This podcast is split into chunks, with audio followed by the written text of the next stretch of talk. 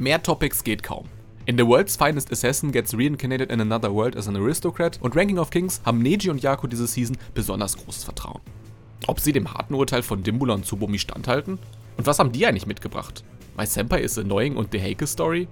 Pff, noch nie von gehört. Viel Spaß.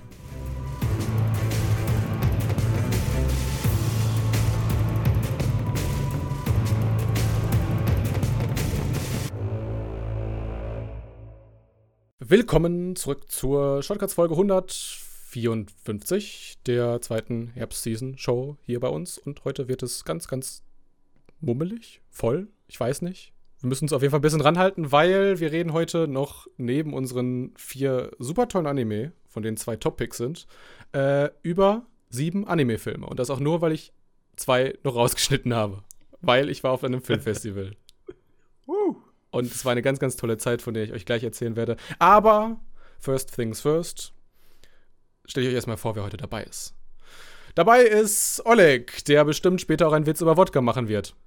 Oh ja, ich grüße euch. Dann haben wir noch dabei Yaku, der noch immer den historischen Kontext von der Heike-Story nachrecherchiert. ich bin fast fertig. Bis äh, nach dem Podcast hast du es auf jeden Fall. Und dabei ist heute auch äh, Tsubomi, die sich sicherlich nicht in einen der männlichen Protagonisten heute verliebt hat. Hallo, nein, leider nichts dabei gewesen an brauchbarem Material. So viel kann ich schon mal sagen. Und damit haben wir alle dabei, die heute in dieser Runde dabei sind. Was wir noch nicht wissen, ist, welche Anime sie mitgebracht haben. Und deswegen müssen wir das Ganze jetzt nochmal von vorne machen. Oleg, was hast du mitgebracht? ja, ich bringe euch heute um, The World's Finest Assassin Gets Reincarnated in Another World as an Aristokrat. Apropos, dadurch, dass du immer diese Fantasy-Isekai-Sachen pickst, die so lange Namen haben, die auch noch englisch sind, tust du es dir selber schwer. Leider ja, leider ja. Aber, Aber ich, Nennen wir es nennen wir es mal, dass es ein Handicap ist. Aber ob es das Ganze wert sein wird, vielleicht ist es ja ein guter Anime. das ist er. Ich sollte aufhören, so laut und hämisch zu lachen. Äh, Jaku, was hast du dabei? Ja, ich habe etwas ähm, ja, Beruhigendes mitgebracht. Und zwar habe ich mitgebracht Ranking of Kings oder Osama King. Nee, Osama Ranking. ich wollte gerade sagen, Osama Game ist was anderes und ich habe immer noch Trauma davon. Zu Bumi. Äh, was hast du mitgebracht? Ich habe mitgebracht ähm, Heike Monogatari, The Heike Story, äh, mal ein bisschen was Historisches. Ich weiß nicht, ob das so euer Fall ist, aber ich fand alles, was ich da im Vorfeld gesehen habe, inklusive Trailer, sah mega gut aus. Deswegen dachte ich, muss ich einfach mal reinschauen. Und sowieso, wenn es um die Heian-Ära Japans geht. Und ich dachte, man spricht den The Heike Story aus. Hm, nein. Tut mir leid, der Witz lag so, so richtig vor den Füßen, den musste ich verwandeln. Und ich habe mitgebracht My Senpai is Annoying, die neueste Comedy-Show, Fragezeichen, von Dugakobo. Ja.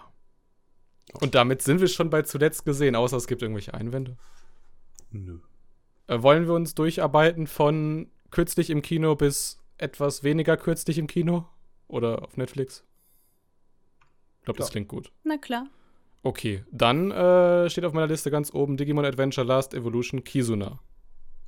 Ganz genau. Heute ist der Tag, nachdem ich ihn äh, gesehen habe, ist unser Aufnahmetag. Tatsächlich. Ich habe mir Shin geschnappt und war hier im Kassel im Kino und äh, was soll ich sagen, nachdem ich so von Try eigentlich ziemlich enttäuscht war, fand ich das doch irgendwie sehr gelungen und auch einen schönen Abschluss, so, weil ja, das ist eigentlich eins der großen Themen, ne? Auf Wiedersehen sagen. Äh, wir winken mal alle äh, unserer Kindheit noch einmal, äh, hoffentlich mit einem Lächeln im Gesicht, aber auch ein paar Tränen.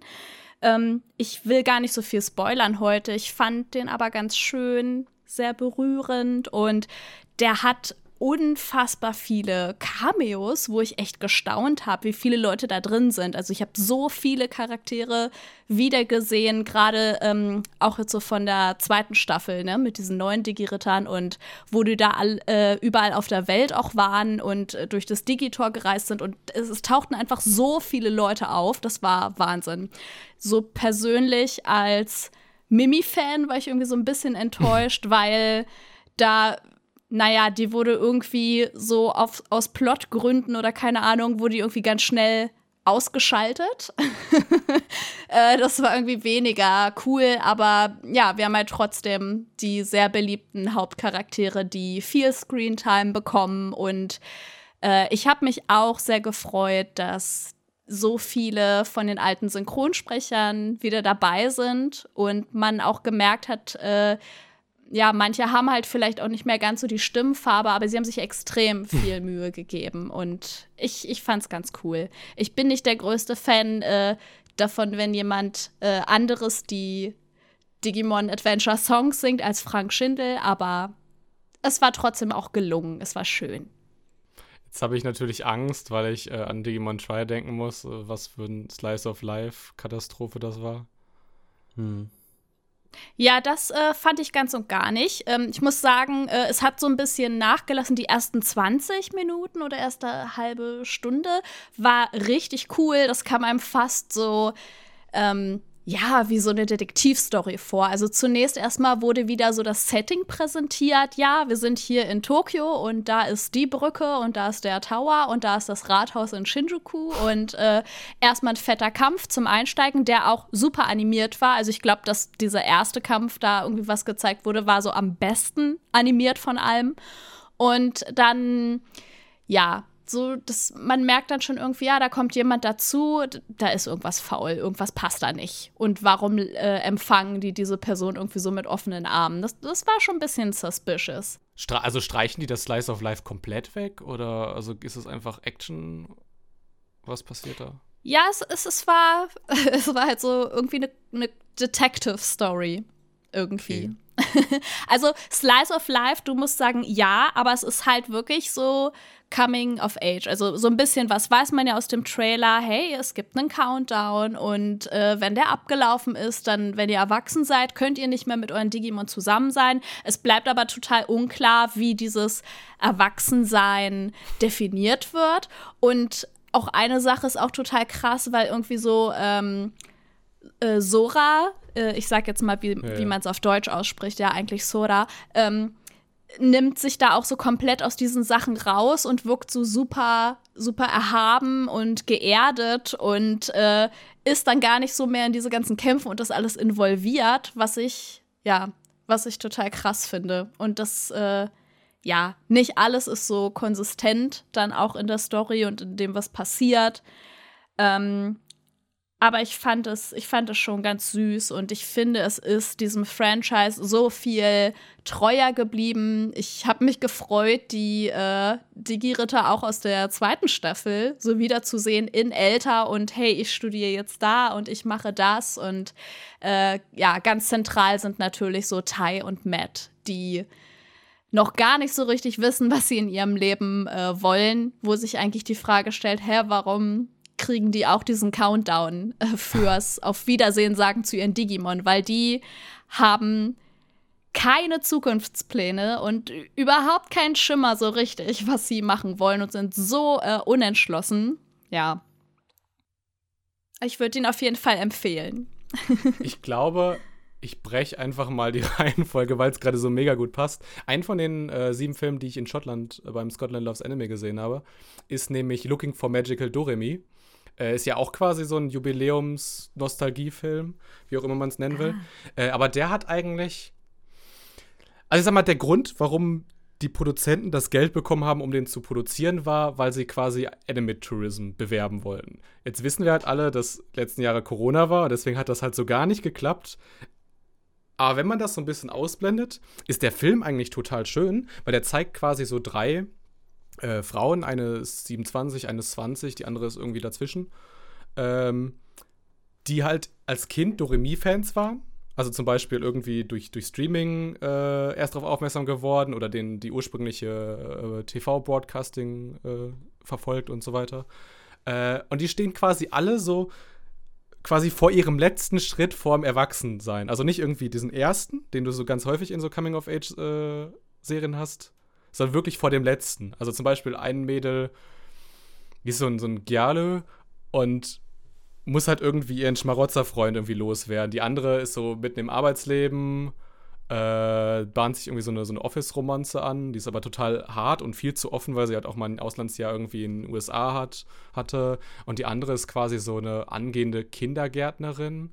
Aber mehr oder weniger auch nur, weil, weil die Eltern da schon war, äh, waren und muss halt irgendwie so, so ihre Nische quasi in diesem großen, riesigen Berufsfeld finden, der sie, äh, die sie erfüllt und so. Und ähm, du könntest diesen Film halt auch mit jedem anderen Franchise quasi also so, so als Aufhänger irgendwie produzieren. Es ist halt einfach wirklich sehr, sehr wunderschönes Slice of Life. So, genug zugesagt, sonst werden wir nicht fertig.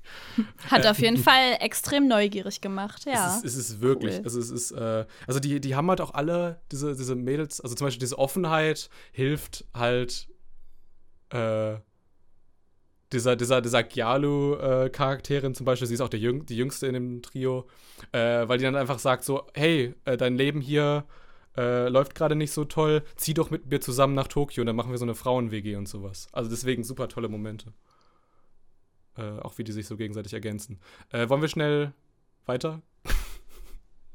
Klar. Äh, Violet Evergarden, der Movie, müsste. Nee, Quatsch, das müsste sogar der älteste sein. Der ist, glaube ich, schon seit fast einem Monat draußen. Keine Ahnung. Wir haben die, die Reihenfolge eh schon durchbrochen. Wie war der Film? Oh, also ich habe den, boah, ich habe den echt so in einem Abend geguckt. Es war so, glaube ich, Samstagabend.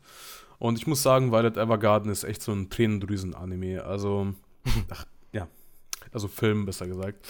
Ähm, man muss auf jeden Fall die Serie geschaut haben, damit man den Film besser nachvollziehen kann.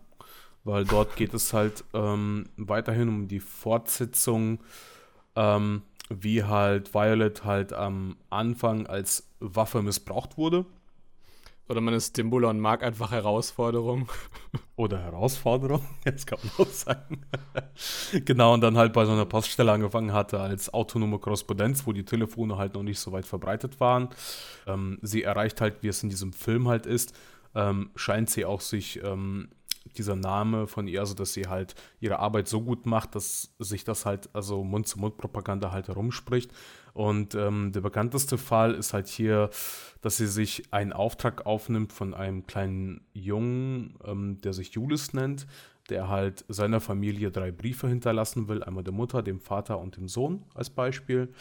Und ähm, da er weiß, dass er nicht mehr so viel Zeit hat, fängt es schon da an, wirklich so auf, auf, also auf, auf die Tränendrüse halt zu drücken. Also das, das fängt schon da an. Und das geht halt immer so weiter, halt schon fast bis zum Ende. Also da kannst du echt so eine Box rausholen, Taschentücher, da kannst du loslegen. Also ich habe eine halbe Packung Klopapier verbraucht, aber ähm, der war wirklich verdammt gut. Also das muss man echt genießen und nicht so nebenbei gucken. Das muss man, da muss man sich wirklich komplett darauf einlassen. Tsubumi, du hast den auch gesehen, korrekt? Ja, schon vor einiger Zeit. Also der Film war ja auch irgendwie so ein bisschen, muss man sagen, so parabelmäßig, ne? Also man äh, ist ja dann irgendwie, äh, was alles umrahmt, ist tatsächlich irgendwie eine Nachfahrin von der kleinen Ann. Das war diese berüchtigte zehnte Folge im Violet Evergarden Anime, wo spätestens jeder geheult hat. Mhm. Ähm, und die äh, schaut sich ja, also irgendwie die schaut sich nochmal diese Briefe, ne? So war das irgendwie da auch alles an und dann ja. äh, erfährt sie so mehr über Violet und geht auch nochmal in so ein äh, Museum von der Post, weil die eigentliche Arbeitsstelle von Violet, diese äh, Post da in Leiden, die wird dann nur noch zum Museum später, als Telefon und das alles erfunden wird. Und mhm. sie ähm, man sieht halt dann so Violets weitere Lebensgeschichte, beziehungsweise diesen äh, Weg, wie sie ähm, zu einer äh, geliebten Person zurückfindet äh, ne? und was sie äh, davor noch für Strapazen so auf sich nehmen muss. Und ich fand den Film, also da weiß ich jetzt auch nicht, ob ich spoilern soll oder nicht. Sagen wir es so, endlich greift dieser Film von der Serie endlich die Fortsetzung, was mit Gilbert passiert. Das ist das Gute. Genau. Aber endlich genau. hat man, endlich hat man Gewissheit bekommen, worauf man verdammte Scheiße, ehrlich, ähm, so lange gewartet hat, endlich mal zu erfahren, was da abgegangen ist. Seit der Ja. Animagic 2017, 2018, wo die Weltpremiere war? Ja, irgendeins von diesen Ja, Jahren. Aber ich finde es ganz schwierig. Ich hatte, ähm, also bei der Konichi Online 2020 hatte ich ja in meinem Panel darüber auch gesprochen. Für mich ist dieser Altersunterschied zwischen Gilbert und ihr ähm, extrem groß und äh, befremdlich. Ich sag mal für heutige Zeiten. Äh, deswegen konnte ich das nicht ganz so genießen. Gut, dass der erste Anime äh, aus der Herbstseason, über den wir gleich reden, äh, eine ähnliche Prämisse hat. was die Charaktere angeht. Oh, was für ein Zufall. Super Überleitung, oder? Nee, äh, weil wir haben noch irgendwie vier Filme. Äh, der, auf den sich am meisten Leute freuen, von denen, die ich noch geschaut habe, ist Bell. Der neue Film von Mamoru Hosoda, dem Regisseur von Summer Wars zum Beispiel. Oder auch Mirai und das Mädchen, das durch die Zeit sprang. Vielleicht mache ich es ganz kurz. Ich fand, glaube ich, typischer Dimbula-Gedanke, äh, das war das erste Mal, dass ich einen Film in 21 zu 9 gesehen hatte, wo ich mir dachte, der nutzt diese, dieses weitere Format halt richtig kreativ aus. Also allein, wenn ihr euch dieses ähm, Visual vorstellt, wo, wo die Hauptcharakterin äh, quasi so, so in voller Montur quasi über diese komplette Weite so langgezogen wird mit ihren, mit ihren pinken Haaren, so die sehr, sehr weit nach hinten lang zurückwehen. Äh, super toll. Da gibt es auch noch einige Comedy-Szenen, die quasi diese, diese sehr große Weite so ausnutzen, so ein bisschen quasi, äh, um mal zu zeigen, hey, diese Charaktere stehen gerade wirklich sehr, sehr weit voneinander entfernt. Und ja, ich sagte gerade schon Beast. Ich glaube, das ist auch das zweite Mal, dass Mamoru Hosoda halt sich sehr, sehr nah an diesem Schön und das Beast Disney-Werk irgendwie orientiert. Das hat er ja schon bei ne, Der Junge und das Beast gemacht. Auch ein sehr, sehr schöner Film. Äh, der Charakterdesigner von, von der Belle zum Beispiel, also generell von den Charakteren aus dem Film, ist ja auch jemand, der lange Zeit für Disney gearbeitet hat. Und ich glaube, das ist auch was, was zum Beispiel dieser Looking for Magical Doremi zeigt. Äh, wenn du so ganz viele Filme, die noch sehr, sehr neu sind, so hintereinander geguckt hast, dann fällt dir irgendwie auf, dass so, ich glaube, Anime-Filme wandeln sich, beziehungsweise halt vor allem in diesem Aspekt, wie sie Romanzen darstellen. Äh, weil in Bell gab es zum Beispiel auch mehr oder weniger so eine, so eine Romanze. Also dieses Mädchen ja fühlt sich ja total schlecht in ihrer Haut und geht dann halt da ins Internet, um sich da halt irgendwie äh, ausleben zu können. Kriegt dann da sehr viel Aufmerksamkeit und so weiter. Und gegen Ende des Films gäbe es quasi auch so einen Moment, äh, wo sie auf so einen Jungen trifft und die halt was Schmerzhaftes quasi so miteinander erleben und so. Und ich glaube, damalige Anime-Filme, die hätten eigentlich immer so geendet, okay, die sind jetzt zusammen. Aber nee, äh, sie sagt dann halt am Ende so, als dieser Junge ihr so ein bisschen die Liebe gesteht, äh, Dankeschön und fährt halt wieder nach Hause. So. ja, aber das, das finde ich richtig, das finde ich richtig vielschichtig, weil. Darüber weiß ich nichts, aber ich bin auf jeden Fall annihabara.de Langhaar-Expertin. Zertifiziert. Wie lange hast du gewartet, um diesen, diesen Gag zu machen? Sehr lange. es tut mir leid. Und ich glaube, die anderen Filme mache ich dann einfach noch ein bisschen, mache ich dann einfach ein bisschen schneller. Äh, ich hatte noch geschaut, Pompo the Cinephile, das ist ein Film über so eine quasi Tochter von einem, von einem legendären Hollywood-Filmproduzenten, die quasi selber Produzentin ist. Und das muss man, glaube ich, erstmal akzeptieren. Aber wenn man das akzeptiert quasi, also sie ist halt eine Person, die quasi andere Talente entdeckt und fördert, auch, auch sehr, sehr toll gemacht. Hatten, sag ich mal, mit so vielen Reflexionen einen etwas realistischeren Look, um mal zu zeigen, hey, wir spielen in Amerika und nicht in Japan. Äh, sehr, sehr toller Film, also für Leute, die auch Shirobako mögen, das sind nicht so viele in Deutschland. Ne? Hallo. Wir haben so als Nebencharakter so einen, so einen Film-Nerd, der dann in die Lage kommt, durch Pompo äh, Regie bei seinem ersten Film zu führen und sich mittendrin irgendwie Mhm. denkt, das, was ich eigentlich aussagen will, äh, das haben wir gar nicht quasi geshootet und dann noch so ein Reshooting macht. Äh, dann hat das, hat das aber zur Folge, dass ihnen das Geld ausgeht und sie müssen irgendwie noch an den Kredit kommen und so weiter. Äh, deswegen sehr, sehr schön, schöner Film. Ich Hm. glaube, was ich auch noch für einen Film geguckt habe, ich habe auch noch diesen äh, Fortune Favors Lady Nikoko-chan von Ayumu Watanabe geguckt äh, und Studio 4 Degree. Das ist der Space Brothers oder Children of the Whale, nee, Children of the Sea äh, Regisseur. Bin ich die falsche Person, um da eine, eine fundierte Meinung zu abzugeben? Aber hat, aber hat den Jury Award gewonnen. äh, den Audience Award gewonnen und der müsste wahrscheinlich, also ist noch nicht angekündigt, aber bestimmt in den nächsten Wochen auch mal bei Wakanim oder so laufen. Weil es äh, komplett von Funimation halt produziert worden ist, der Film. Äh, Sing a Bit of Harmony. Das ist einfach nur so ein sehr, sehr universeller Film, wie Netflix die immer produziert, die so am Ende noch so ein bisschen Tearjerker sind.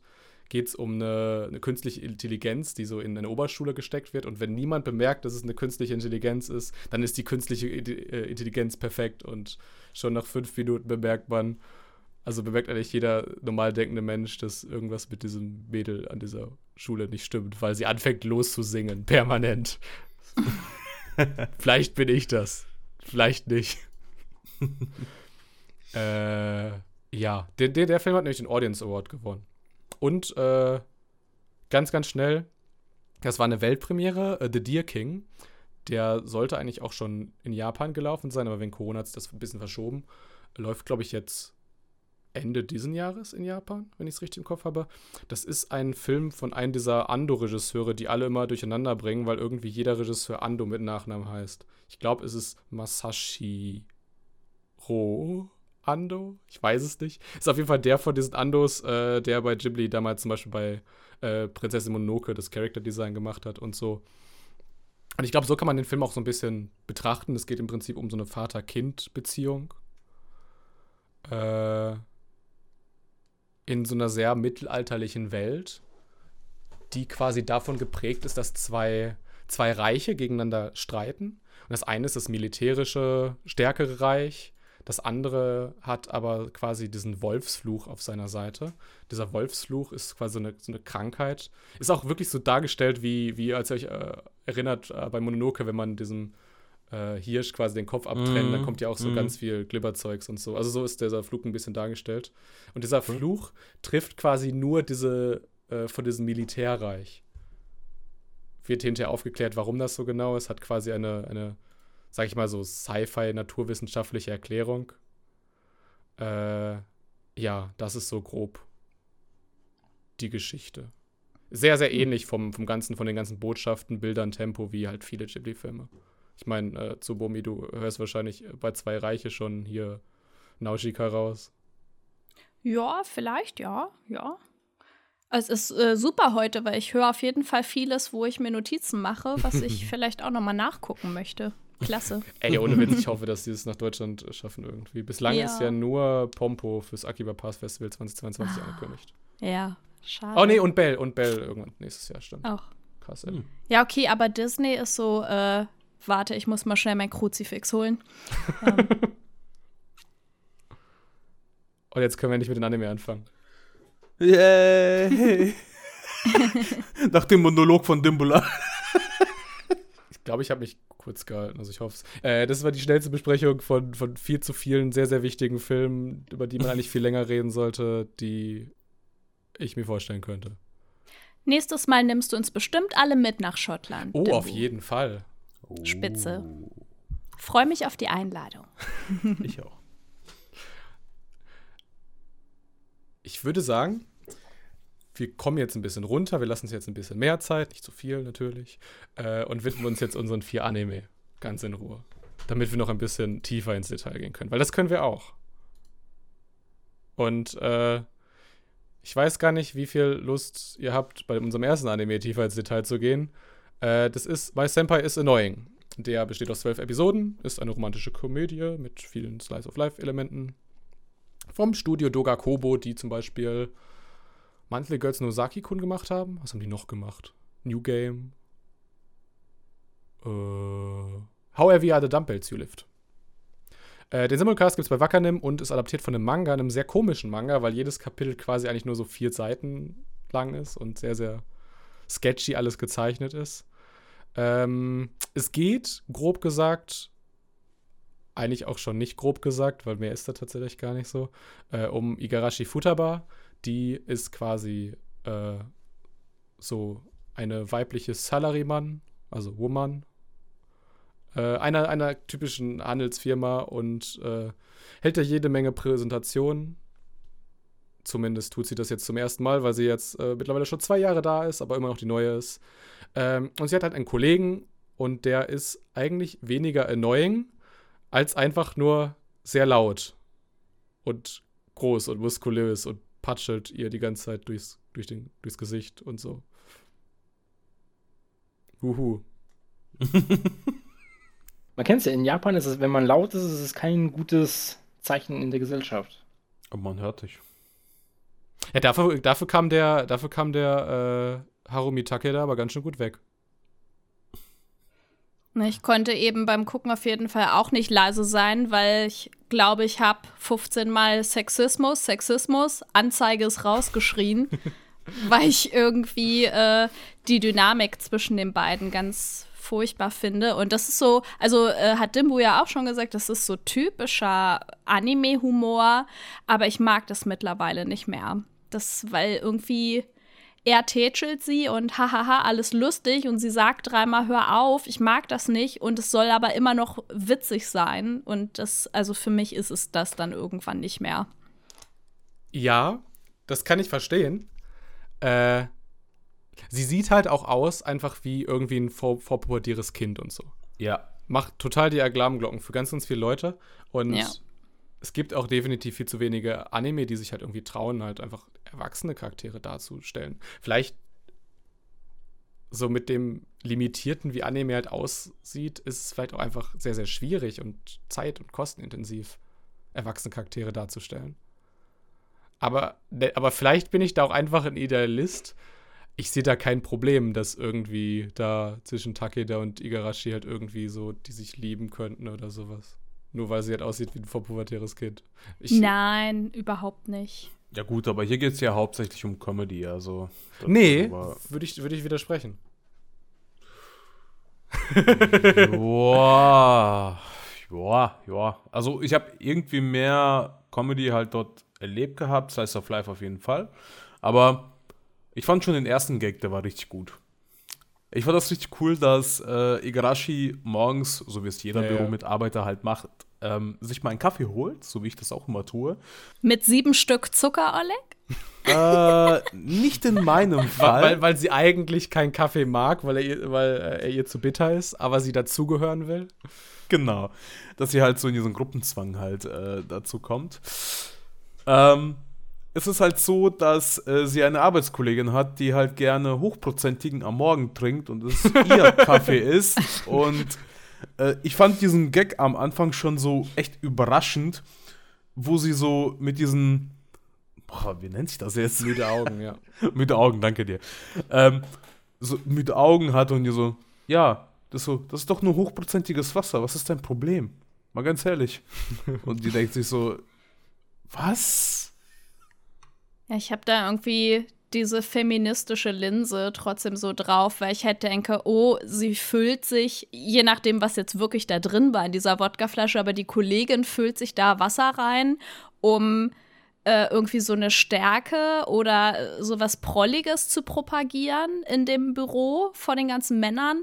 Und äh, Igarashi, äh, weiß nicht, auch schon in dieser ersten Folge kriegt auch irgendwie nicht selber hin. Äh, der Kollege muss sie halt retten oder ihr eine Vorlage geben, damit sie dann den Vortrag vor diesen anderen Leuten hält. Und ja, fand ich ganz furchtbar.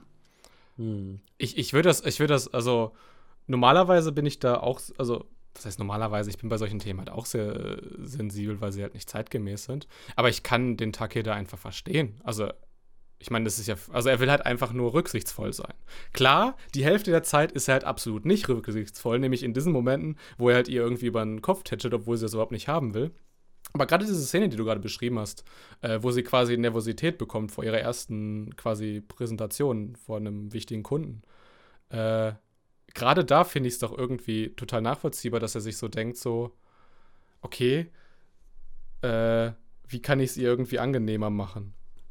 Genau, also er, er betrachtet sie ja auch eher als äh, seine eigene Tochter so gesehen, weil er halt älter ist. Ja, Bezieh beziehungsweise in so einer Situation äh, hat einfach quasi die, die jüngere Mitarbeiterin so. Wäre mir, wenn ich mich in Takeda denke, wäre mir übrigens auch egal, ob sie irgendwie eine jüngere Mitarbeiterin wäre oder Mitarbeiter, auch wenn da irgendwie ein, ein Mitarbeiter stehen würde und, und Mhm. Nervosität vor der Präsentation hätte, würde ich halt auch irgendwie versuchen, diese Stimmung zu. Ja, gut, aber das kommt ja immer ganz gut rüber bei solchen Sachen halt, weil, guck mal, wir haben hier, keine Ahnung, eine 15-Jährige, die so aussieht halt, die es nicht ist, aber okay. Ähm, sie verhält sich halt tollpatschig etwas, ist unsicher und ähm, das passt halt zusammen. Ne? Sie bestellt sich Happy Meals, weil sie süße Dinge macht. ja, ja, genau. Ja, ja, genau, aber sie will halt ernst genommen werden und so. Und das ist, das ist immer so ein schmaler Grad und das verstehe ich total, dass, dass Tsubumi das dann halt auch irgendwie anspricht. Weil ihr älterer Kollege ihr natürlich auch so Chancen zum Ernst genommen werden wegnimmt und sowas. Mhm. Und deswegen, deswegen sage ich, deswegen finde ich diesen Anime zum Beispiel viel weniger Comedy oder lustig, sondern einfach nur recht sanft und irgendwie nachempfindbar. Also, also weil, weil natürlich kenne ich diese, diese äh, Situation irgendwie auch aus dem Berufsleben, dass ich irgendwie ernst Mhm. genommen werden will. Mhm. Oder dass ich halt irgendwie, dass alle Leute morgens Kaffee trinken, aber ich bin halt kein Kaffeetrinker. Ja, dann trinkt man Tee. Oder Bubble Oder halt Wodka, ja. Das gibt's auch. Ja. Ja. Ich sag diese Dinge auch, weil das was ist, was mir aufstößt, aber ich eigentlich denke, dass ich auf äh, so eine Art von Anime eigentlich stehe, dass ich das eigentlich ganz schön Mhm. finde, auch so unkonventionelle äh, Liebesgeschichte oder so, aber mh, ja, das sind, sind so ein paar Red Flags, also was dafür sorgt, dass es für mich das, also ja, dass, dass er sich selbst ins Aus katapultiert dadurch für mich. Sagen wir es so, also ich fand den eigentlich so von dem ganzen Verlauf her, von Anfang bis Ende, war es eigentlich harmonisch, ohne dass es mich Mhm. halt genervt hat. Also das, das ging. Also Und der Soundtrack nicht. hat sein Bestes gegeben, dass es möglichst Ja. plätschernd darüber kommt. genau. Ohne. Ja, also bei dem würde ich halt sagen, No Watch und äh, ja, After the Rain hat es viel besser gemacht. Ich habe auch hier bei dem Anime ein Problem mit dieser ähm, Romanze generell, wie das aufgebaut wird. Irgendwie, ja, in meinen Augen wäre es viel cooler, wenn es halt wirklich nur der Fokus nur auf Comedy gele ge gelegen würde, äh, gelegt wurde. Zum Beispiel die Szene, die wir ja schon angesprochen haben, die mit dem, wo diese Kollegin da ankommt mit dem, mit dem Wodka in der Hand morgens um 8. Da habe ich, hab ich echt so, so ein bisschen so die Vibes bekommen, so von The Office, so, wo man halt einfach so eine Arbeitsklima hat, wo einfach alles halt irgendwie ein bisschen drüber und, drunter ist, wo alles ein bisschen überspitzt dargestellt wird und einfach nur pure Comedy. Und leider gab mir, habe ich mich auf sowas auch gefreut, aber leider gab es in der ersten Folge zumindest ja viel zu wenig davon und ein bisschen in meinen Augen zu viel auf diese romantischen Aspekte der, der, Pro der Protagonistin. Sich halt, und anscheinend wird es da ja auch Romanzen zwischen anderen geben auch noch. Und ja, ich keine Ahnung, also ja, Für ein Comedy-Anime ist halt ein Wodka-Gag ein bisschen zu wenig, das stimmt. Mhm. Weil, weil wie Jaku vor einigen Seasons sagt, und ich werde es nicht vergessen, ein Gag musst du mindestens drei, äh, dreimal machen. Also drei Schlücke, okay. Also ich habe auch gezählt, er hat, doch, er hat doch leider mehr wie dreimal gelacht so laut und dachte ich schon, okay, da haben sie leider die, die, die Dreierregel gebrochen und ja, leider nicht mehr witzig. Ich habe nur die Stücke Zucker gezählt, die sie in den Kaffee tut. Leider nicht witzig, ist das das Fazit zu diesem Anime? Oleg, willst du mit der Bewertung anfangen? Oder hat wer, oder hat wer noch einen Punkt?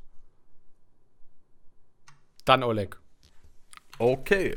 Ähm, ich gebe dem, weil er mich auch etwas unterhalten hat ähm, und auch, wie gesagt, mich nicht genervt hat und das war harmonisch umgesetzt, eine 6 von 10. Tsubumi, möchtest du? Ja, wenn ich nett bin, bekommt er heute von mir vier Punkte. Dann sind wir schon bei 10 insgesamt. Jaku, was möchtest du in den Pott werfen? Ja, ich gebe dem auch sechs Punkte, beziehungsweise sechs von zehn. Fand den jetzt nicht so grauenhaft, aber ich fand den jetzt auch nicht überwältigend, dass ich den. Der Russenwitz war, der, der war der war's wert. Hast, Komm. hast du eigentlich auch bemerkt, dass sie auch auf Russisch gesprochen hat? Ja, Ja, Dobro ja. Utra, genau. Das, das wollte ich gerade noch zum Anschluss bringen. Und ich, und ich habe deswegen. mich, hab mich gefragt, was sie da spricht. Dobre Utra, also guten Morgen, hat sie gesagt gehabt. Genau. Ja, aber wie gesagt, aber wie Dimmler schon gesagt, ein, ein Gag war einfach nur zu wenig für eine Folge. Ja, ja, klar, aber jetzt hast du die 6 von 10, das passt doch. Äh, und ich gebe ihm auch eine 6 von 10. Äh, ich erinnere mich dran, also ich glaube, der Star dieser Serie ist halt einfach Doga Kobo. Ähm, ich erinnere mich daran, wie Igarashi zum Beispiel so auf die, der Tastatur rumhackt. Also typisch, wie halt Leute auf der Tastatur rumhacken, wenn sie halt beschäftigt tun wollen und sowas. Und das sind halt so kleine Animationen, äh, an denen ich mich erfreuen konnte. Im Kontext dieses Anime zu sagen, dass man sich an kleinen Dingen erfreut, ist vielleicht auch ein, die falsche Wortwahl. Äh, ich wollte auch gerade sagen. Aber die Durchschnittsnote ist damit eine 5,5. Was wahrscheinlich in Zentimeter auch äh, der Körperhöhe von Igarashi entspricht. Die ist 1,56. ah, 1,56. Mhm. Alles klar. also, das hast du, glaube ich, in der Folge fast drei, vier Mal erwähnt und ich habe mir diese Zahl gemerkt, einfach nur. Sie hat in der Folge gesagt, Ich bin ja sogar ist. größer. Ja. Ich habe es auch nicht mitbekommen. Das ist mir auch nicht einmal aufgefallen. Oleg, hast du weitergeguckt? äh, nicht den, aber den anderen. Könnte es sein, dass du mit den anderen The World's Finest Assassin meinst? Oh ja. Den meistgeschauten Anime dieses Season bei Crunchyroll? Sehr gut. Und deinen Topic? Wir werden wärmer. Sehr schön. Das ist unfassbar, Dimbu. Stell ihn uns doch mal vor. Alles klar, gerne. Ähm, genau, ich habe The World's Finest Assassins Gets Reincarnated in Another World as an Aristokrat. Der kommt mit traurigen zwölf Episoden. Ich habe mir mehr erwartet. ähm, das Genre ist halt Action Fantasy, ist halt von einer Light Novel adaptiert und kommt vom Studio Silverling und Studio Palette. Und den Simulcast hat sich Crunchyroll geholt und wir kommen zu der Beschreibung. Und zwar ähm, unser weltbester Assassin hat sich halt in seiner Organisation äh, die ganze Zeit als Werkzeug gefühlt und wollte halt keine Gefühle zulassen, weil die halt immer eine gewisse Schwäche halt ne, hervorheben, wenn man halt jemanden töten muss.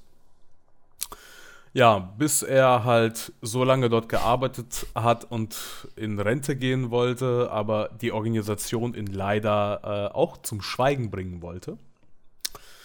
Und äh, ja, nachdem dies leider passiert ist, ähm, endet diese Geschichte halt nicht. Und zwar wird er wiedergeboren. Und zwar in einer anderen Welt. Und diesmal war Trucko nicht unser. Wird er wiedergeboren als Schwert, Kühlschrank oder Verkaufsautomat oder als Onsen? Was denkst du, Dimbula? Nein, als langweiliger Auftragsmörder. Mit silbernen Haaren. Und damit hast du vollkommen recht. Ein totaler Edgelord. Wer kennt's genau. nicht? Wie jede Season. Könnt ihr mir mal bitte noch was übrig lassen zum Kritisieren? Danke. Jetzt kannst du loslegen. Jetzt schon.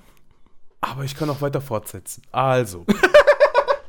um der Geschichte nochmal eine kleine Sahnekirsche draufzugeben, wird das selbstverständlicherweise in einer Killerfamilie wiederbelebt, damit er halt das Erbe von denen antreten kann.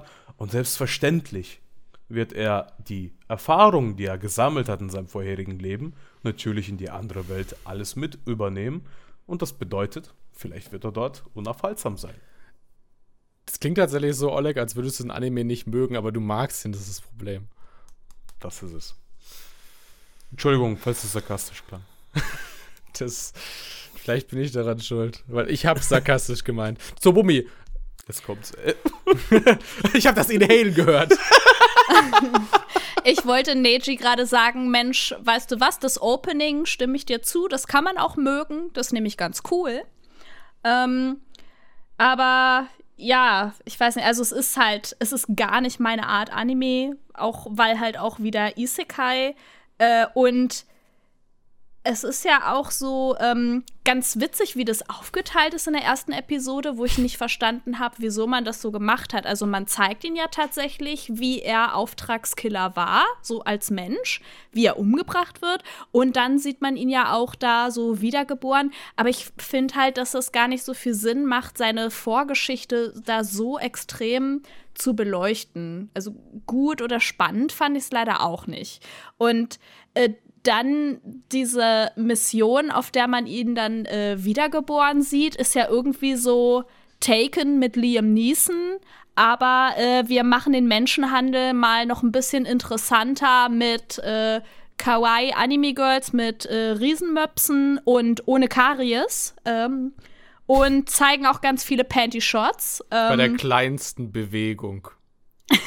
Das ist nur, weil die Waffe rausgeholt wird. Also, hey, ja, aber muss man dazu das Höschen zeigen? natürlich. Ich denke das nein. ist natürlich. Das ist natürlich, wenn man eine Waffe zieht, oder? Also, ich will jetzt nicht sagen, also wenn ich jetzt mal vergleiche, wie viele Höschen habe ich schon im richtigen Leben gesehen, wie viele habe ich schon äh, in Anime gesehen, dann ist die Waage schon sehr, sehr stark in die Richtung äh, Anime. Also ich saß vorhin äh, zumindest digital neben dem Bula, hab den Anime geguckt und äh, bei jedem Höschen, was gezeigt wurde, sagte Dimbu nur, warum? Warum? Zitat Ende. Plot Twist, ich mag einfach die Farbe Gelb nicht. Es war orange. Orange waren die Höschen. Oh, so genau gelb? hat er dann doch nicht hingeguckt. Dann habe ich vielleicht gelogen. Die Augen wandern leider dahin, da kann man nichts machen. Äh, ich glaube auch schon, das, was du gerade ansprichst, das ist halt auch schon ein Fehler, also wirklich ein recht, finde ich, objektiver Fehler dieser Serie. Du willst doch eigentlich, dass er als Assassin irgendwie sympathisch rüberwirkt. Und diese 15 Minuten, wo man ihn noch in seinem vorherigen Leben sieht, machen ihn halt null sympathisch. Wie er halt die Das ganze stimmt. Zeit irgendwie so seine Ego-Moves irgendwie raushängen lässt. Selbst im Flugzeug äh, sagt er dann ja noch quasi so sinngemäß, hey, nur weil ich dich, Amateurin, beschützen musste, habe ich mir eine Schwäche ge gegeben, wodurch mich die Organisation töten konnte. Ich, ich glaube, da ist auch nicht das Ziel, ihn Genau. sympathisch zu machen. Ja, aber, aber er soll Genau. doch, er soll doch hinterher soll er quasi den, den Helden dieser anderen Welt töten. Ja, ja, das, das wird ja, ich glaube, das wird ja, also so ich habe jetzt natürlich nur die erste Folge geschaut, aber ich, ich gehe mal stark davon aus, wie, wie bei allen anderen Isekai Major Edgelord Protagonisten wird es ja so sein, dass er ja halt so sein sein Ding zieht und Ja, ja, anscheinend genau. so das dann cool wirken und was auch immer.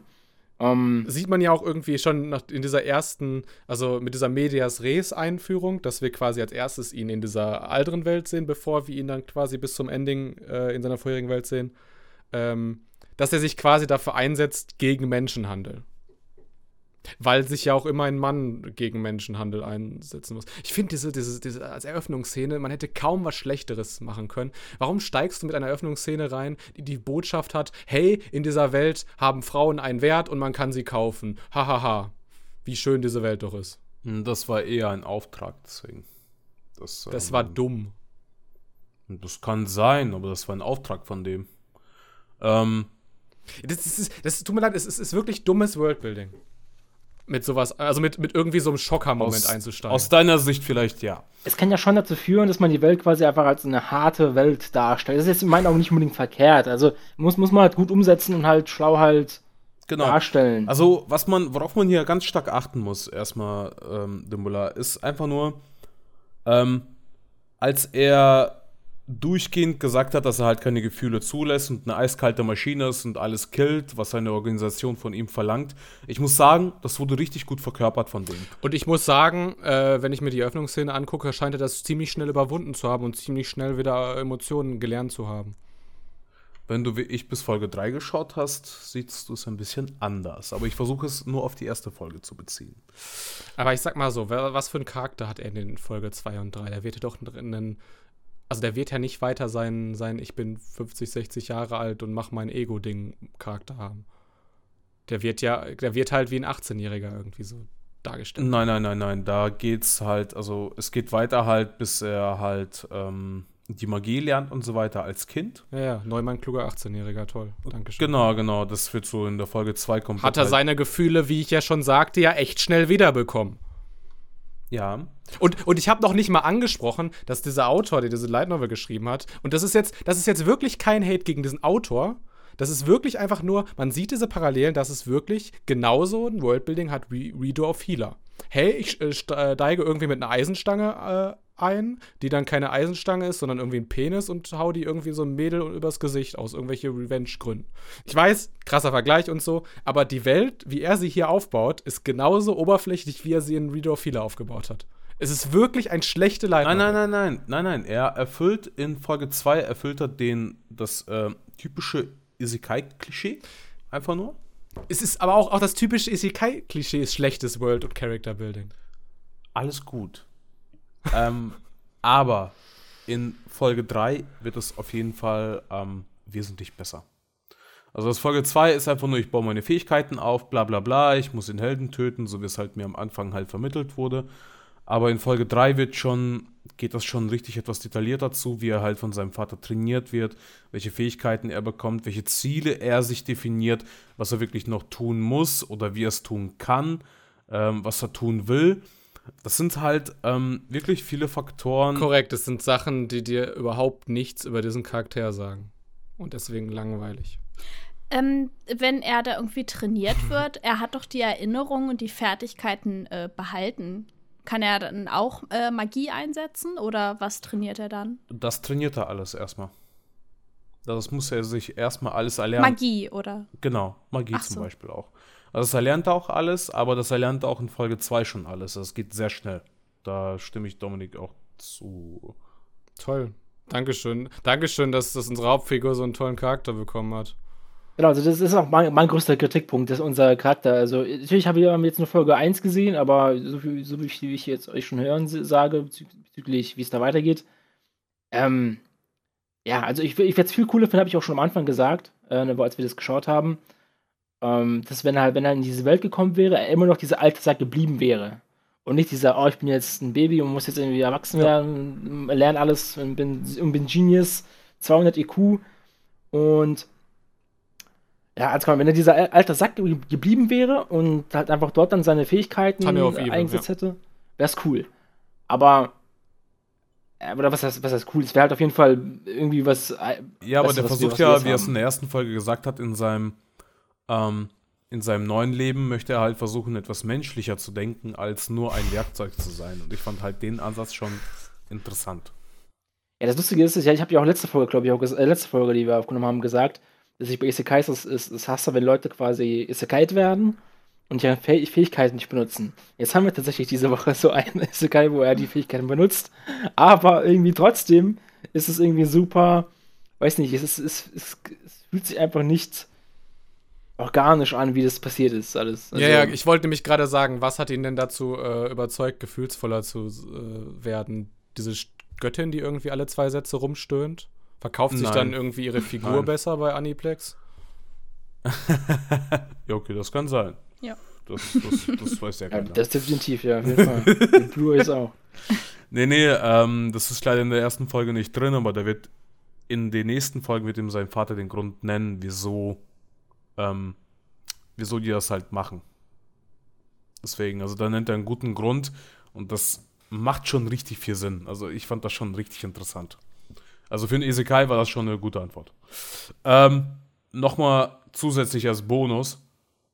Da wir diesmal kein Truck-Kuhn hatten, es war ein Flugkuhn. Es war endlich mal was anderes. So, Hi Hikoki-kun. ich, ich wollte das nur klarstellen. Es war mal was anderes, Dimbula. Ich habe gerade auch überlegt, äh, wie, was heißt äh, Flugzeug auf Japanisch. Hikoki. Ich, ich dachte, Flugkuhn ist am besten.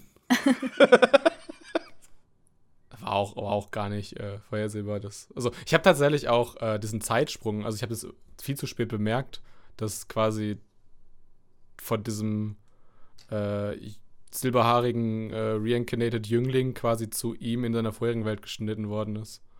Aber als ich es dann mal bemerkt hatte, dachte ich mir halt so, okay, jetzt ist er in einem Flugzeug. Das war's dann für ihn. Ja, aber was man auch sagen kann, zum Beispiel auch ganz am Anfang ähm, mit den Höschen und alles, wenn man das ausblendet, erstmal ähm, auch diese schönen Kampfszenen, die halt am Anfang waren mit dem Speer von der einen, einen Agentin oder was auch immer sie war, ähm, dass die halt die Mafia angegriffen hatte. Ich muss sagen, die waren auch nicht schlecht umgesetzt, ne? Also wir haben heute zwei von zwei Anime, die das besser machen mit den Kampfszenen. Ja. Und äh, dass es nicht drei von drei sind, liegt nur daran, dass es in My Ich Senpai muss SO9 doch wenigstens was gab. Positives über meinen Topic Ja, sagen. du hast, du hast ja schon recht, ja. Also, Ja. Dankeschön. Kampfszenen waren schon mindestens durchschnittlich. Ja. Deswegen. So. Ich sag nicht, dass es super war, aber ich sag, es war schön. Es war- Ich fange mit der Bewertung an. Ist das okay? Aber natürlich, solange du gleich nicht vom Stuhl springst, ist die Welt in Ordnung. Es wird vielleicht jetzt viele hier überraschen. Aber ich gebe dem trotzdem noch eine 3 von 10. dann werte ich das gerne mal auf mit einer 8 von 10. Dann werte ich diesen Podcast auf, indem ich einfach gehe, ey. Hab ich das gesagt? Ja, dem muss ich leider auch ein bisschen enttäuschen. Und zwar, wir werten ja nur die erste Folge. Und ich fand die erste Folge, muss ich ehrlich eingestehen, nicht katastrophal, wie du es jetzt beschri besch äh, beschreibst. In deiner 3 wäre ja in meinen Verhältnissen ja schon fast eine Negativwertung eigentlich.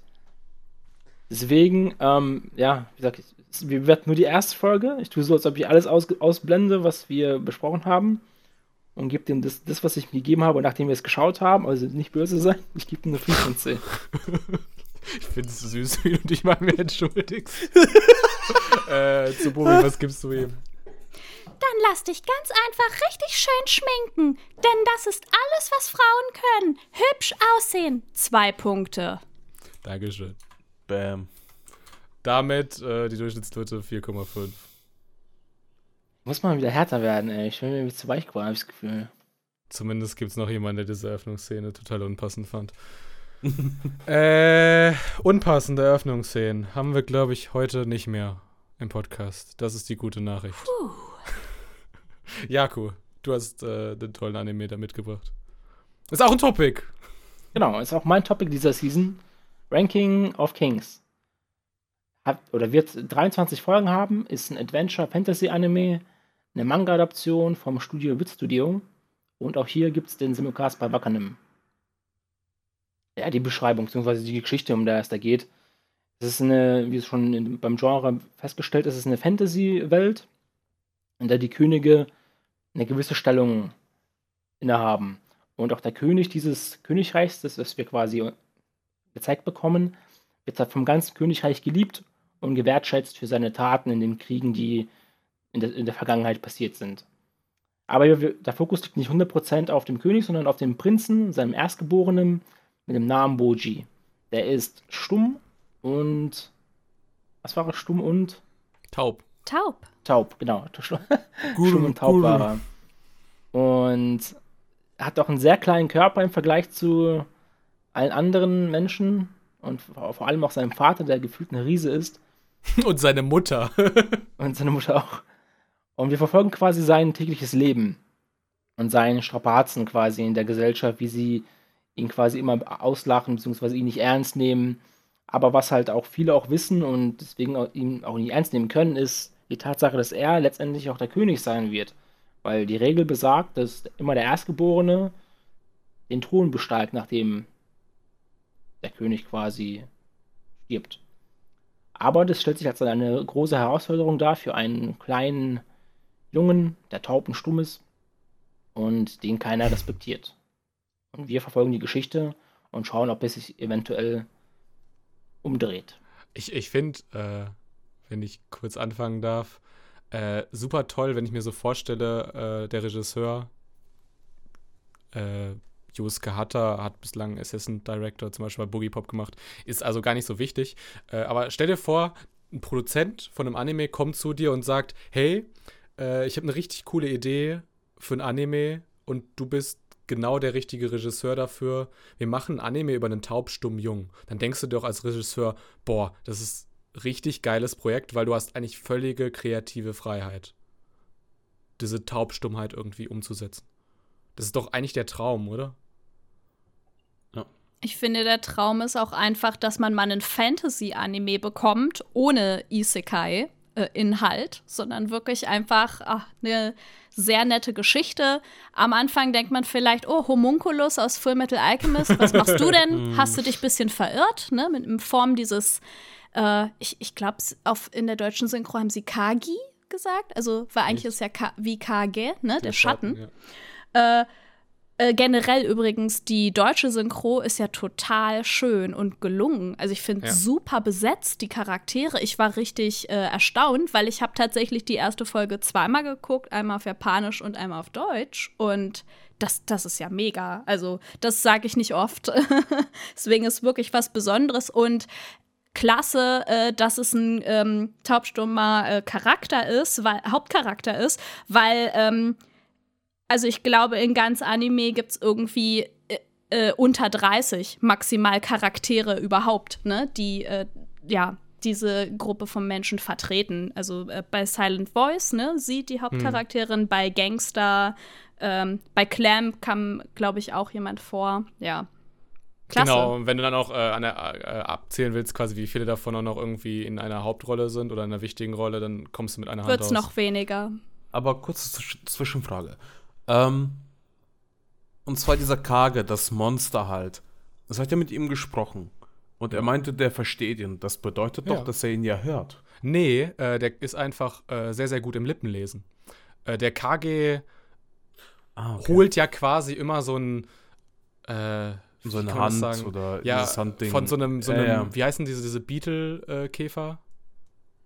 Ah, von Hirsch. Genau, Hirsch, Hirschkäfer oder Hirschkäfer, sowas. genau. Hm. Daran hat mich das irgendwie so ein bisschen diese Hand erinnert. Aber es Mhm. soll ja, es wird ja so ein bisschen im Anime erklärt, dass er quasi damit so Mundbewegungen macht. Und deswegen kann Mhm. der Junge quasi äh, verstehen, was er sagt. Und das, das finde ich auch. Jakob, du hast gerade gesagt, ähm, dass Boji sich ändern muss, um ein vernünftiger König zu werden. Und Finde ich super tolle Aussage von diesem Anime, weil der Anime sagt das genau das Gegenteil aus. Der Anime sagt aus, hey, ihr, äh, die denkt, dass Boji eine geistige Schwäche hat, äh, ihr müsst euch ändern. Weil, ey, er kann flüssig Lippen lesen. Das ist überhaupt kein Problem, mit ihm zu kommunizieren. Ihr müsst ihm das halt nur zutrauen.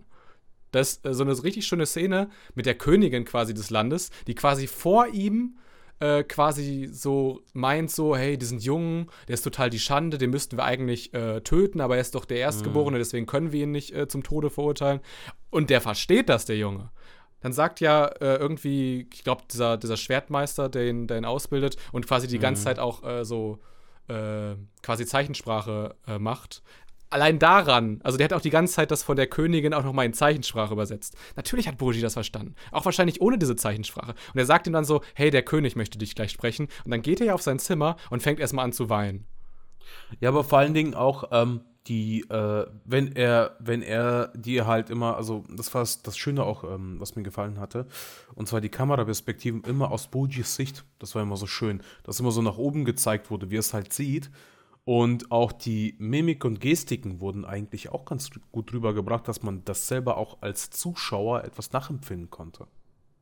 Allein halt, dass er permanent quasi rot wird, daran sieht man ja, dass er es versteht. Was Ja, ja, klar, aber ich meine jetzt, Die Leute wenn immer die, nee, aber wenn immer die Personen gesprochen haben, haben die immer von der Kameraperspektive, haben die immer von, nicht von hinten nach vorne, sondern so immer so, so, so eine Ecke halt so genommen gehabt, wo man halt die Person gesehen hat, wie die sich halt zu ihm geäußert hatte. Ich hoffe, du weißt, was du meinst. Äh, was ich meine. nicht.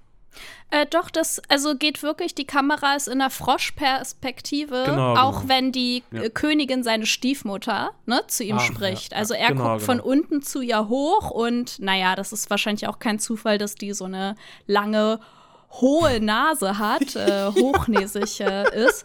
Und ihr Hobby ist ja, ähm, ja, auch Leute zum Tode zu verurteilen, wie wir mitbekommen haben. ähm, nee, ich fand das auch ganz toll mit der Kameraführung. Hat Ja, es ja. sehr gut unterstrichen. Das, das stimmt. Wir haben noch eine andere schöne Szene, wo Kameraführung auch eine wichtige Rolle spielt. Darf ich vorher mal kurz den Bulan? Natürlich. Äh, ich erspare euch jetzt diesen Vergleich, weil der so ein bisschen overused ist. Quasi eigentlich immer, wenn wir nicht traditionelle Animationen haben, sprechen wir, also kommt eigentlich sofort immer der Vergleich zu Kinderbüchern. Schenke ich euch jetzt. Äh, ich würde arguen, dass die Inspiration für diesen Animationsstil quasi die früheren Werke von den Fleischer Studios sind. Äh, in Amerika so ein bisschen äh, gab es in den, müssten 60er sein, so eine Rivalität zwischen Walt Disney und den Fleischer Studios. Die Fleischer Studios haben zum Beispiel diese ganz frühen Superman-Zeichentrick-Serien gemacht oder Popeye kennt man vor allem halt auch hier bei uns im Westen. Äh, auch eine extrem wichtige Inspiration später für Tezuka, also Osamu Tezuka äh, und sein Animation. Ich überlege gerade. Wahrscheinlich sind wir dann sogar in den 50ern, oder? Ja. Hab ich zumindest drin gesehen. Ja, doch, doch. Ja. Ja, doch, doch. Ja, hat seine Ähnlichkeiten, ja, aber Ja. Schon, ein, schon ein eigener Stil, so, so ist nicht. Also Popeye ist ja auch sehr davon geprägt, dass es sehr auch schnelle Animation, also sehr schnell, also halt, die Bewegungen sind da sehr schnell und diesem, diesem Anime fand ich es eher im Gegenteil, dass sie auch sehr ruhig dargestellt wurden, dass da Mhm. keine Hektiken gab. Selbst als sie da gekämpft haben, ähm, als dann äh, Boji dann quasi immer, immer ausgewichen ist. Aber ich, ich weiß nicht, ob ich das jetzt äh, so einfach nur im Kopf in meiner Erinnerung hatte, aber ich hatte, ich habe das Gefühl, es waren so halber äh, Slow Motions, äh, Slow, äh, Slow Motion Bewegungen, oder? Ja, nicht nur das. Ähm, irre ich mich da gerade? Ja, nicht nur das, wie gesagt, ähm, was ich auch super fand, ist einfach nur, wie friedliebend es gezeichnet wurde. Auch ähm, es gab so keine überspitz überspitzten Farben, die halt mit dabei waren. Es hat mich halt so ganz stark so an ein Bilderbuch halt mehr erinnert, wie das halt, ähm, wie du sagst, die Akku gezeichnet war halt, ne? Das war schön. Ich wollte den Vergleich äh, versuchen, aus dem Weg zu gehen. Nicht geschafft. Oh. Achso, äh, genau, ich will noch mal kurz auf dich eingehen, Jakob, falls es okay ist.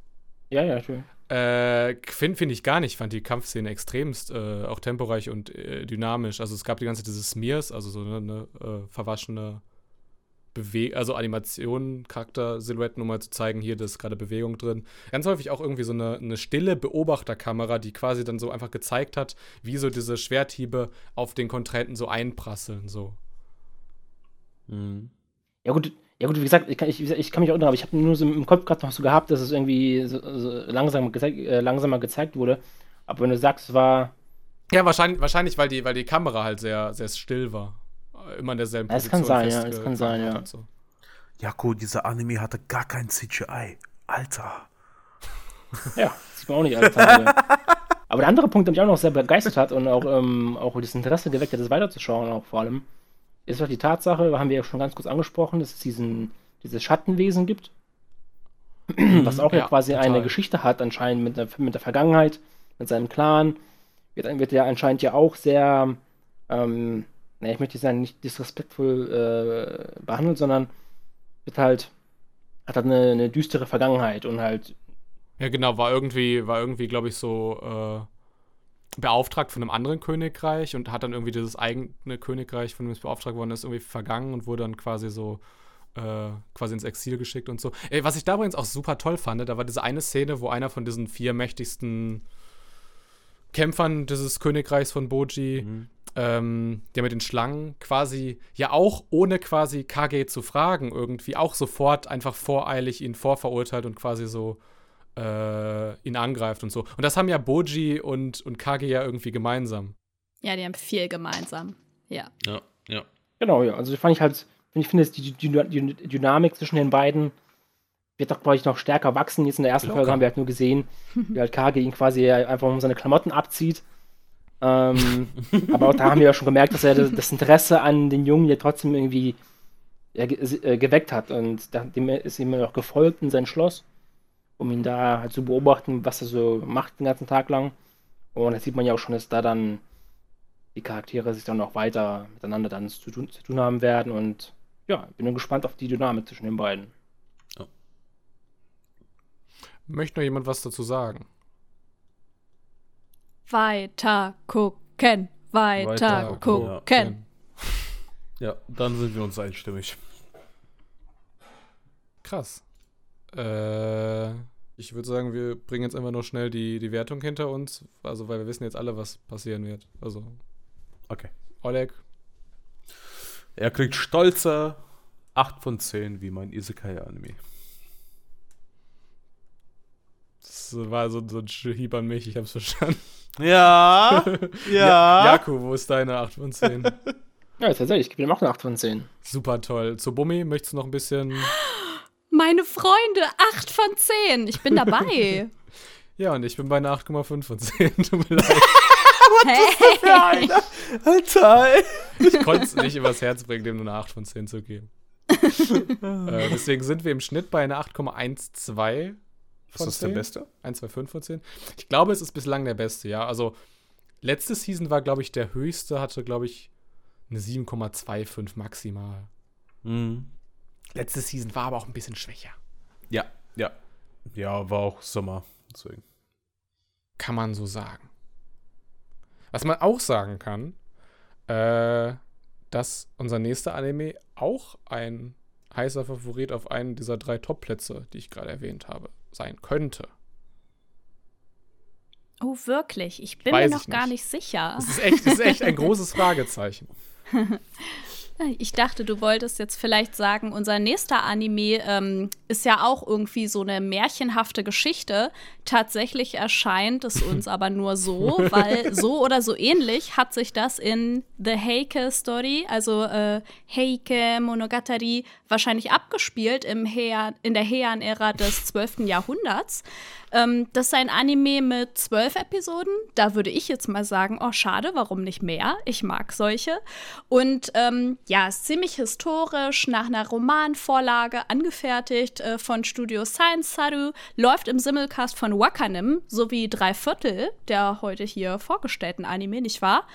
Und äh, ja, in der ersten Folge, ich, ich weiß noch nicht, in welche Richtung es sich so entwickeln wird, aber in der ersten Folge sehen wir auf jeden Fall ähm, das Mädchen Biva und ihren Vater, den sie leider aufgrund äh, der derzeitig, äh, des derzeitig herrschenden Clans, äh, ja, eigentlich aus Versehen zu Tode bringt, weil sie äußert sich abfällig über die äh, harsche Vorgangsweise in dieser Monarchie, muss man eigentlich sagen. Ähm, und ihr Vater muss dafür dann eine Strafe von diesen äh, Wächterinnen auf sich nehmen und ihm wird einfach mal der Kopf abgehackt. Und äh, eigentlich in ihrer, in ihrer äh, Suche, ähm, auch nach dem Tod, weil sie anscheinend den Willen äh, zum Weiterleben verloren hat, trifft sie auf äh, einen der obersten Leute von diesem Heike-Clan, nämlich Taira no Shigemori. Ähm, die, mit dem sie äh, tatsächlich was verbindet. Die beiden haben nämlich zwei unterschiedlich farbige Augen und können beide übernatürliche Dinge sehen. Bei Biwa ist es so, dass sie in die Zukunft sehen kann. Bei Taira no Shigemori ist es so, dass er irgendwie tote äh, äh Menschen, ne, also in, mhm. so Geister in der Nacht sieht und äh, deswegen auch so einen Ruf weg hat, weil sein sein Haus, wo er wohnt, immer mit Laternen hell gehalten wird dadurch. Und nachdem er das von ihr lernt, dass sie das auch kann, nimmt er sie tatsächlich zu sich und seinen anderen Kindern auf. Und ja, was von da an äh, diese Geschichte so bringen wird, wie Biwa ihren Weg an diesem japanischen äh, Hof dort gehen wird, das äh, ja, bleibt doch abzuwarten und zu sehen. Kurze Rückfrage im 12. Jahrhundert, ähm, also war das eigentlich so in den Dörfern normal, dass wenn man sich so etwas abwegig da so wirklich geäußert hat, nur, dass man schon mit dem Tod komplett bestraft wurde? Konnte passieren, auf jeden Fall. Es gab jetzt nicht äh, irgendwie so bestimmte Gesetze. Du konntest einfach, äh, einer klaut was, hackst du halt die Hand ab. Also Selbstjustiz also war schon ziemlich groß. Okay. Klar. Ich über, überlege gerade, also äh, europäische Geschichte, 12. Jahrhundert, das ist spätes Mittelalter, oder? Also sind schon, es sind schon, glaube ich, so die Kreuzzüge sind, glaube ich, schon so überwiegend durch. Mm, ja, ja, ja. Äh, also mhm. da war sowas ja prinzipiell, ne? Also hat ja auch jemand zu dir gesagt, irgendwie, du bist eine Hexe und dann, pff, ciao. Also, also es, es ist nicht so, als, äh, als wäre das ein japanisches Problem gewesen zu dieser Zeit. Äh, aber das wird ja auch, finde ich, ich weiß nicht, ob ich sagen sollte, gut eingeführt. Würden mir wahrscheinlich Jako und Oleg äh, widersprechen. Es wird ja quasi gesagt, dass der Vater von dem Vater von Shigemori äh, quasi der erste ähm, Samurai im Kaiserpalast war. Und dann ja. werden da genau diese äh, Palastbeamten quasi gezeigt, wie die so total erschrocken sind. Oh, der ist hier mit dem Schwert. Das hat es noch nie gegeben und so weiter. Oh, was Neues, ist ja ekelhaft. Und da merkt man ja, dass dieser äh, Heike-Clan quasi, dass der sehr militant ist. Auf jeden Fall. Hat, da, hat das noch jemand so verstanden? ja. ich weiß, es ist richtig schwere Kost. Ja. Naja, dass sie sowieso schon ja so ein, so ein elitäres Prinzip ja haben, wurde ja schon am Anfang klar, als sie in diesem Raum saßen und da gefeiert haben. Und dann der Satz kam, wir vom Heike-Clan sind eh die einzigen, die man als Menschen bezeichnen kann. Da wurde ja schon klar, okay, weiß, da weiß man, was für eine Sprache die sprechen. Mhm. Äh, mhm. Unter anderem und gegenüber anderen. Ja, also. Narzissmus, the Animation. ja, so. Was ich aber auch sagen kann, ich finde diesen Shigemori zum Beispiel einen ultra tollen Charakter. Man sieht so ein bisschen, das ist ja auch Regisseurin, äh, haben wir glaube ich gleich gesagt, Naoko Yamada. Science Saru ist ja das, das Studio von, äh, von Masaaki Yuasa und äh, von Yun Joy Choi. Ähm und ich finde, Naoko Yamada passt erschreckend gut rein in dieses Studio. Die hat ja diese Angewohnheit, quasi alles ganz subtil zu machen und so Gesichtsausdrücke sprechen zu lassen. Das passt halt total super zu diesem Shigimori-Charakter, der ja irgendwie die Stimme der Vernunft und Empathie in diesem Clan voller Kriegstreiber ist.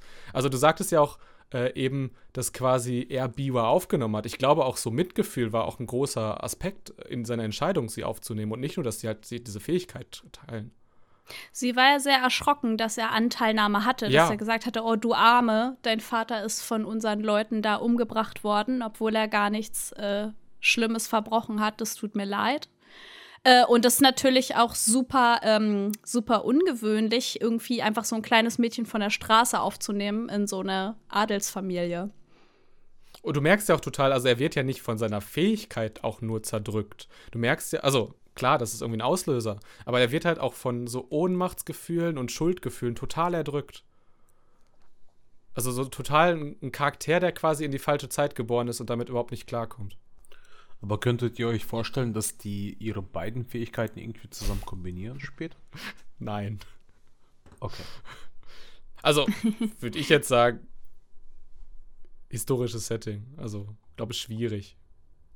Man muss halt gucken, ob sie sich so weiter wehrt. Also er scheint es ja auch nutzen zu wollen, diesen Blick in die Zukunft. Und sie hat vom Vater gesagt bekommen, das macht dich kaputt und das ist böse.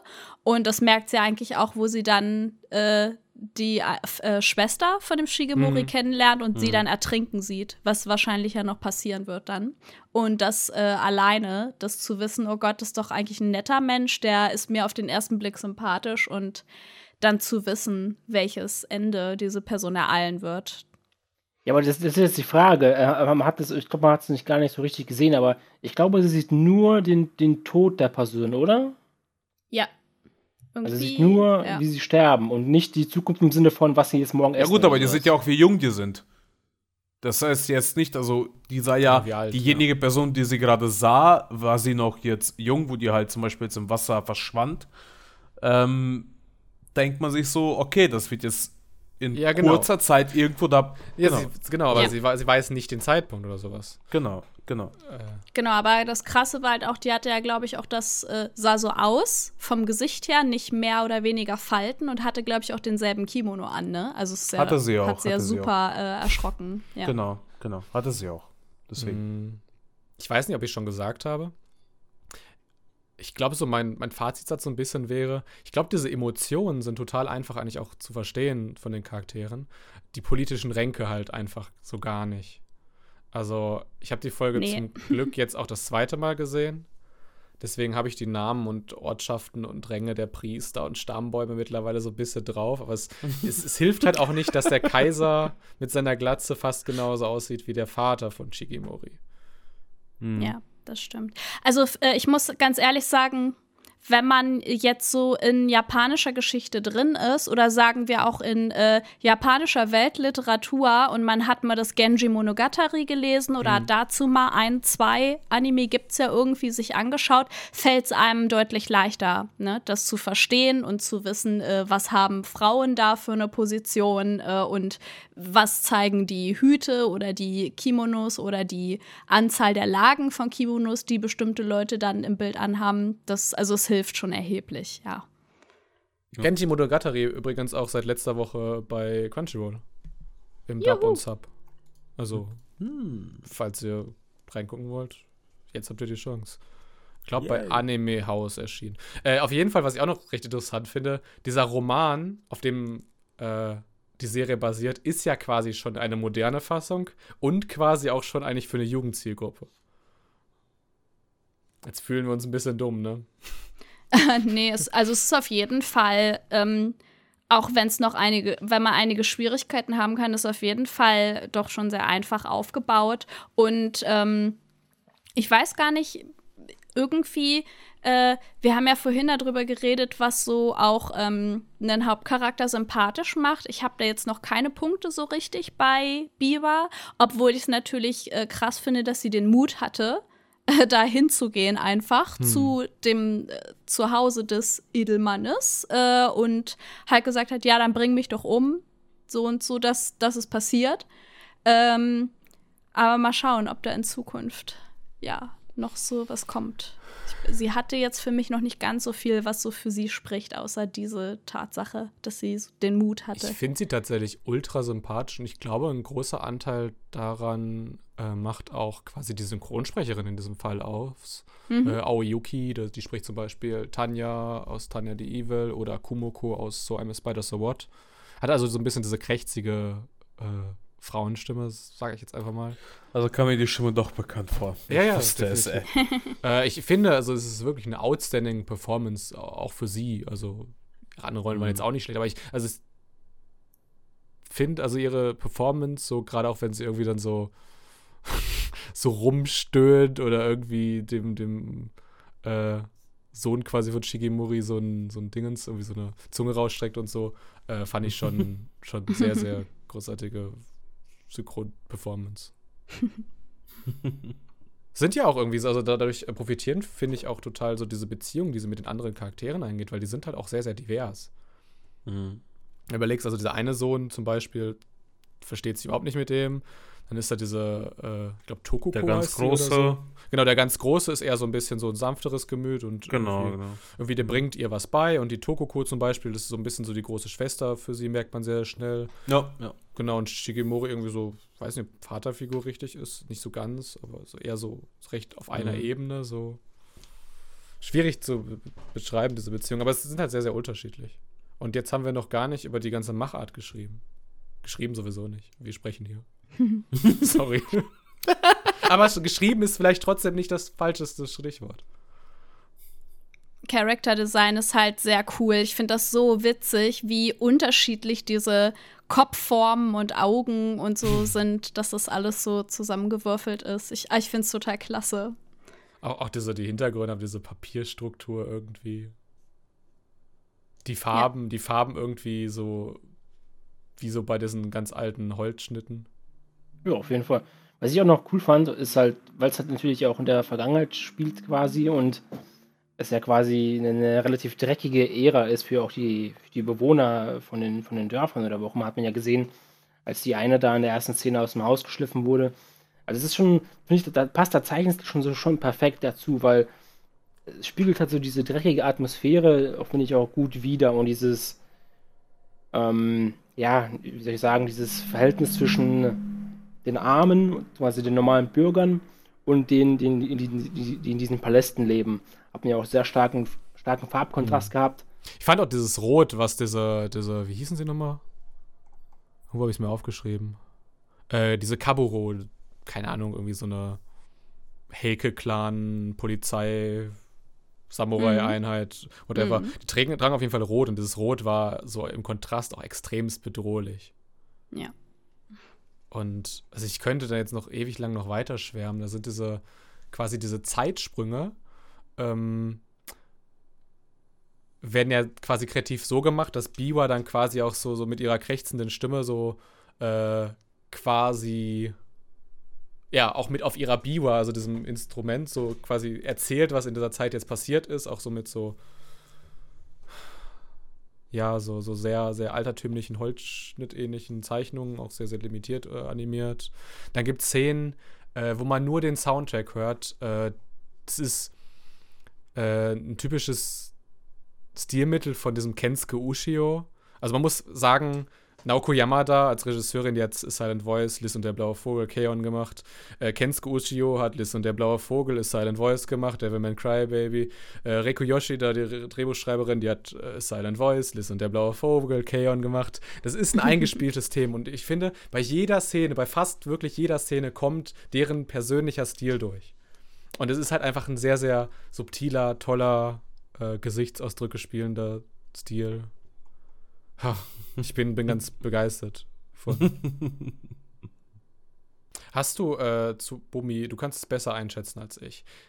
Da waren natürlich auch sehr, sehr viele Sätze, die halt so in so einer modernen japanischen Umgangssprache gesprochen worden sind. Aber so zwischendrin waren halt immer wieder so, so Sätze eingeflochten, die halt schon so sehr hochgestochene japanische Grammatik hatten. Zumindest ja, ging ich davon aus, weil ich Fall. sie nicht verstehe. Nee, der, äh, ich fand das beste Beispiel, wo ich dann so auch mal einen Moment lang sehr bewusst drauf geachtet habe, weil wenn man mit Untertitel schaut, liest man natürlich auch eher die Untertitel. Ja. Ähm, das war halt auch bei diesem ältesten Sohn von Shigemori, der so ein bisschen ruhigeres Gemüt hatte, weil der hat sich ja als erster vor Biwa äh, bei ihrer Vorstellung so verbeugt und hat dann auch äh, so sehr höflich äh, halt gesprochen. Ja, irgendwie so Biwa-Summer Ja. und so, so, so ein Watashi. Genau. Genau. Hat ihr den Respekt so erwiesen, wie das am Hof üblich ist. Okay. Hat noch wer was hierzu zu sagen? Was ich mich nur halt noch frage, ob zwölf Folgen da ausreichen, um die komplette Geschichte zu erzählen. Weil ich weiß jetzt nicht, wie lang die ist. Wenn es jetzt ein kompletter Roman ist, dann ja, kommt halt drauf an. Was, was recht lustig tatsächlich ist, ähm, ich weiß nicht, ob ihr das im Kopf habt, es wurde ja auch so ein Musical-Stummfilm angekündigt von Science Salo, äh, der Ino O heißt der. Äh, den macht Yuasa auch selber. Und der basiert auf demselben Roman. Aber der spielt quasi zeitlich, irgendwie, glaube ich, 13. bis 14. Jahrhundert, quasi wenn dieser Heke-Clan-Streit äh, schon vorbei ist. Ah. Und das ist eine Zeit, Hm. ich weiß nicht genau, wie die Epoche heißt. Vielleicht weiß das besser zu Bumi, also die, die darauf folgt. Äh, ist ja auch eine Zeit, wo Kunst zum Beispiel sehr floriert hat. Dieser No-Tanz und das No-Theater haben sich da ja so gebildet. Ja. Äh, und das ist so ein bisschen, worum es in diesem Film tatsächlich geht. Das habe ich mich auch gefragt, ob vielleicht man, wenn man diesen Film als erstes gesehen hat und dann so ein bisschen auch schon so im in der Atmosphäre drin ist, ob es dann vielleicht sogar cleverer wäre, danach Helge Story erst zu gucken. Äh, ja, wir haben aber, äh, glaube ich, bei, bei den äh, Trailer oder Zusammenfassung, irgendwie sollen diese zwölf Folgen 15 Jahre behandeln. Ne? Ich bin gespannt. Das sind wir, glaube ich, alle. Äh, ich bin auch gespannt, über welche Anime wir nächste Folge reden. Zuvor allerdings müssen wir noch dem auch eine Wertung geben. Das klang jetzt alles sehr, sehr positiv. Aber ob wir über die 8,125 landen? Ich würde sagen, wir machen es äh, dramaturgisch so, am Clev so, äh, wir machen es dramaturgisch so, dass am erstmal die anfangen, die tendenziell wahrscheinlich die höheren Noten vergeben werden. Aha, wer könnte das denn sein? Jaku, du Schweinehund. Also ich glaube, ich habe eventuell die höchste mit einer 9. Zu Bumi. Oh, klasse. Ja, ja, ja. Also ich muss sagen, ähm, bislang gefällt mir auch der äh, das Osama Ranking noch ein bisschen besser. Deswegen ich würde 7 von 10 geben. Uh. Jaku. Also ich weiß gar nicht, wovor wo, wo du so Angst hast, dass, dass ich den jetzt den Kunden Boden. Ich, hab- ich gebe ihm doch nur noch zwei Punkte. Ist doch nicht zu, zu wenig, oder? Nein, Spaß. Ich gebe ihm auch eine 7 von 10. Mir, mir fehlt noch ein bisschen so die, so die, so die charakterischen Merkmale. Also nur, dass der jetzt Mhm. irgendwie ein bisschen Empathie er er gegenüber zeigt. Fehlt mir noch ein bisschen, aber ich denke schon, dass es in den nächsten Folgen oder im Laufe des Animes dass da noch viel, viel mehr kommt. Weil jetzt ist eine Sekunde stehen geblieben, als du zwei sagtest. Okay, Oleg, du hast es in der Hand. Ähm, für mich war es persönlich zu trocken. Ähm, deswegen bekommt er von mir aber mit einem interessanten Ansatz auf jeden Fall, den ich noch kaum gesehen habe, eine 6 von 10. Okay, das wird knapp, aber mit einer 7,25 kann man schon in unsere Top 3 schaffen. So, liebe Kinder, das war's wieder für heute bei Anni Haberer. Und denkt dran, wenn ihr Digimon im Kino seht, vergesst nicht, euch einen Ständer an der Kasse abzuholen. Da ist nämlich Thai drauf. Okay. Und äh, guckt alle 86, damit Jaku nicht so salty ist. Sehr gut. Tschüss. Gute Gute Nacht. ciao, ciao. Ciao.